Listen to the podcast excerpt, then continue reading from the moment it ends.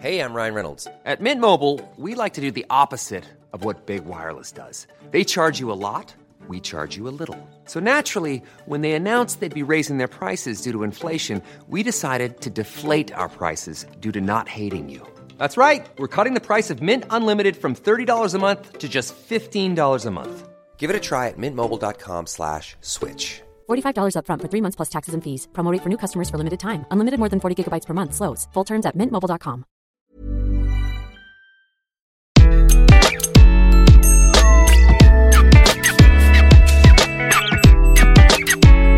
Bonjour, je suis Gaël Châtelain-Berry, bienvenue sur mon podcast Happy Work, le podcast francophone le plus écouté sur le bien-être au travail.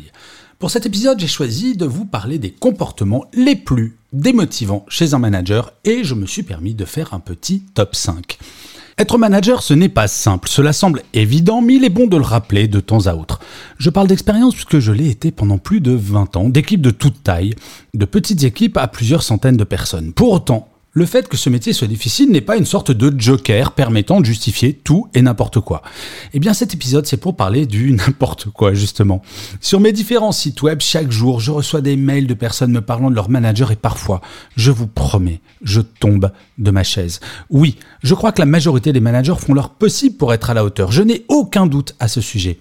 Qu'ils ou elles puissent faire mieux, oui, nous pouvons toutes et tous faire mieux dans nos métiers respectifs. Ce n'est pas une question de hiérarchie. Cela étant dit, certains comportements me semblent aussi inacceptables que modifiables, d'où ce petit top 5. Forcément, elle n'est pas exhaustive et vous aurez probablement d'autres idées à me proposer, mais ça donne tout de même une petite idée de ce qui pourrait être fait. Et qui de mieux que Bob, le pire manager du monde pour nous montrer le chemin à ne pas suivre? Alors, pour celles et ceux qui ne connaîtraient pas Bob, Bob c'est un personnage que j'ai créé pour certains de mes livres, Mon boss est nul mais je le soigne, mais qui a tué Bob, Je me trouve nul mais je me kiffe. Et pour faire simple, si vous souhaitez bien agir en tant que manager, observez ce que fait Bob et faites l'inverse.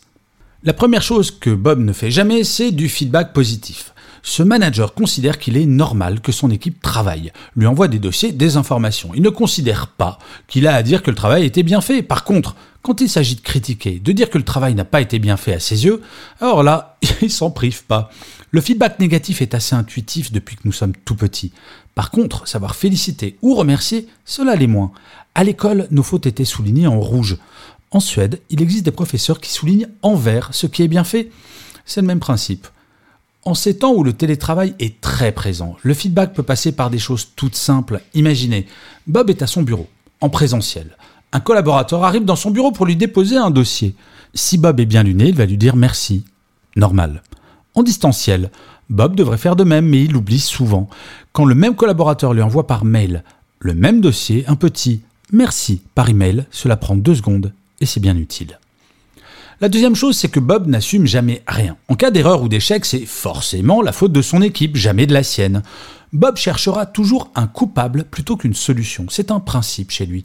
Il n'a toujours pas compris que le métier d'un manager, c'est de savoir valoriser les succès de son équipe et d'en assumer les échecs et les éventuelles erreurs. Si un membre de son équipe fait une erreur, c'est que Bob n'a pas su identifier les faiblesses de son collaborateur ou de sa collaboratrice ou qu'il lui a donné trop d'autonomie trop tôt. Quelle que soit l'origine de l'erreur ou de l'échec, le principe est de tout mettre en place pour que cela ne se reproduise plus, pas de punir le coupable. La troisième chose, c'est que Bob ne décide jamais de rien.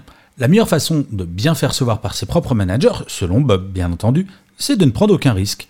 Ne jamais rien décider est un excellent moyen de ne rien faire et donc de ne prendre aucun risque, si ce n'est celui de démotiver totalement une équipe qui, elle, veut avancer, veut faire son travail. Je ne sais pas si vous avez déjà travaillé avec ce type de manager, c'est épuisant. C'est un syndrome qu'un ancien collègue avait décrit de façon certes très vulgaire, mais extrêmement claire, comme étant le syndrome du pas de couille, pas d'embrouille.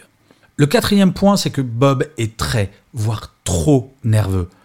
Monteriez-vous dans un avion dans lequel le pilote vous hurlerait dessus, perdrait son calme à la moindre turbulence et vous ferait clairement comprendre qu'il ne maîtrise rien? Non? Eh bien, il en va de même avec un manager. Bob ne le sait pas, mais son rôle est de rassurer son équipe, de faire en sorte qu'elle puisse travailler sereinement, dans une bonne ambiance, sans stress généré par son propre comportement. Une équipe ressemble toujours à son manager, gardez ça en tête. Si celui-ci est stressé et nerveux, son équipe le sera également. La cinquième et dernière erreur de mon top 5, c'est que Bob est carriériste. La seule préoccupation de Bob, c'est de devenir calife à la place du calife, à tout prix. Être ambitieux n'est pas un problème en soi, c'est quand cette ambition n'est pas mise au service de l'équipe que cela est un problème. C'est du fait de cette ambition que Bob n'assumera, par exemple, jamais les erreurs de son équipe et préférera sacrifier un collaborateur plutôt que d'essayer de le former. J'ai plutôt eu une belle carrière en entreprise sans pour autant être un carriériste. Les promotions, les propositions de poste étaient les conséquences de mon travail. Elles n'ont jamais été l'objectif premier de l'ensemble de mon travail au quotidien. Toute la différence est là. Démotiver une équipe, c'est assez simple au final, n'est-ce pas? Mais ce qui est formidable, c'est que savoir motiver l'est tout autant. Et je vais vous révéler le secret de la motivation. À chaque fois que vous faites quelque chose avec votre équipe, demandez-vous si vous seriez motivé si votre manager faisait la même chose avec vous. Bien souvent, la réponse est la bonne. Sinon, il existe une autre méthode. Demandez-vous ce que Bob ferait et faites l'inverse, vous tromperez absolument jamais. Et enfin, pour savoir si vous savez motiver quelqu'un, vous pouvez également faire un test gratuit en ligne sur mon site web, rubrique test de personnalité www.gchatelain.com. Et je finirai comme d'habitude cet épisode par une citation. Pour celui-ci, j'ai choisi une phrase d'Herbert von Karajan, le chef d'orchestre, qui disait L'art de diriger consiste à savoir abandonner la baguette pour ne pas gêner l'orchestre. Quelle humilité de la part de ce génie absolu. Je vous remercie mille fois d'avoir écouté cet épisode de Happy Work. Je vous dis rendez-vous au prochain et d'ici là, plus que jamais, prenez soin de vous.